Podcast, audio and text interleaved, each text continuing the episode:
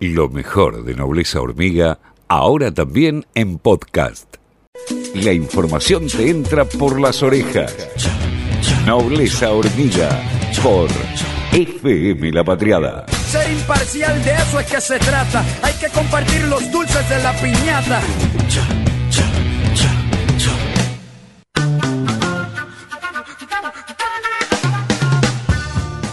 Entre el domingo y el lunes llegaron a Argentina 1.657.565 vacunas. 1.600.000 vacunas. ¿sí? 844.000 de AstraZeneca, 610.000 de la Sputnik V, 204.000 a través del fondo COVAX. En este contexto, Patricia Bullrich dijo que el gobierno le pidió coimas a Pfizer, eh, quizás para destacarse eh, como eh, una de las personas cercanas a la, a la Embajada de Estados Unidos, a donde gustosamente asiste de forma periódica. ¿Se acuerdan que en una ocasión fue disfrazada de vaquero? Bueno, este, se olvidó... ¿Qué imagen, Z? Se olvidó que los diarios de argentinos de mayor tirada eh, responden a alguien por encima de Macri, eh, la propia embajada, ¿no? Por eso no dudaron en tomar el, el bando del laboratorio y por esa razón se, se, leyó allí contundente desmentida de Pfizer a la denuncia de Patricia Bullrich sobre un supuesto pedido de coimas. Se, quedó más sola que el Grinch el día del amigo, Patricia Bullrich, con esa, este, con esa acusación. Incluso eh, Elisa Carrió salió después a, a, hablar, este, a despegarse un poquito, ¿no? Eh, algunos, algunos diarios se apresuraron entonces decía a defender a, Pfizer porque si fuera verdad lo del soborno, que en realidad es, es una estupidez siquiera acusarlo, pero bueno, imaginemos que fuera cierto. Pfizer entonces hubiera violado el acto estadounidense contra la, las prácticas de corrupción foráneas. ¿sí? Es eh, un acto estadounidense como si fuera un decreto, una ley que rige para Estados Unidos. ¿Y cuáles son las penas que prevé este acto? Bueno, varias. Cárcel para los ejecutivos de empresas estadounidenses que ofrezcan o paguen sobornos.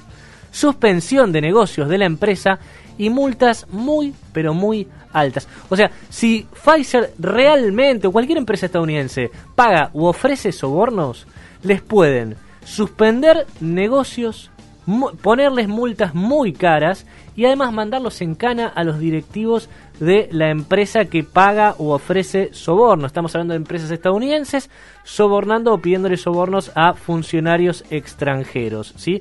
No estamos hablando del acto de, de, de, esto de Pfizer concreto, sino más bien cuáles son las normas, las leyes que rigen en Estados Unidos. ¿sí? Esto es lo que se adaptaría a este caso en, eh, en, en, la práctica, suponiendo que Pfizer eh, sea cierto, digamos, de que, de que Pfizer eh, pudiera haber recibido sobornos de Argentina. ¿Entienden ahora por qué respondieron tan rápido desde Pfizer? Eh, y, los diarios también que responden a intereses estadounidenses se apuraron en publicar esa, esa desmentida porque es muy peligroso para la propia empresa ¿no? Eh, caer dentro de la lupa de las autoridades estadounidenses que se pongan a analizar con detalle si, si fue cierto o no. Es muy difícil que haya sido cierto realmente que Argentina le haya exigido a Pfizer sobornos para eh, traer la vacuna al país. Porque ¿cuál sería el mayor beneficio para los funcionarios?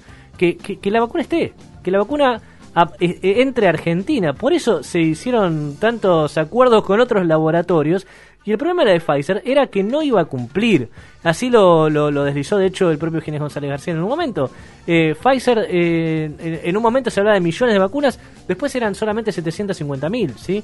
Eh, ese es el punto más importante. Y con todos los países donde había hecho acuerdo, incumplió, principalmente los países que no son las mayores potencias del mundo, incumplió y no les dio la cantidad de dosis que, que les había prometido, que, se, que habían pagado, ¿sí? Ese es lo más importante. Y si no me creen esto de que hay diarios que responden a intereses estadounidenses eh, y, al laboratorio Pfizer en concreto, eh, les pido que busquen una nota imperdible de uno de estos medios que, que es de colección. En, en, diciembre hubo un título que fue Las bondades científicas de la vacuna de Pfizer que lidera los planes de, vacun de, vacunación en el mundo. Las bondades científicas de la vacuna de Pfizer que lidera los planes de vacunación en el mundo. ¿Por qué no la tenemos? Ese fue el título de uno de estos medios planteando a, la de Pfizer como la mejor vacuna del mundo y, que fuera un sacrilegio básicamente que Argentina no la haya comprado, ¿no?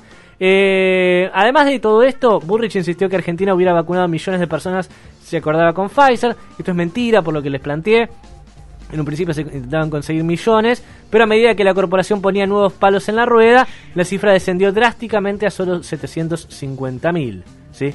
González García entendió que Pfizer las demoraba porque no tenía vacunas.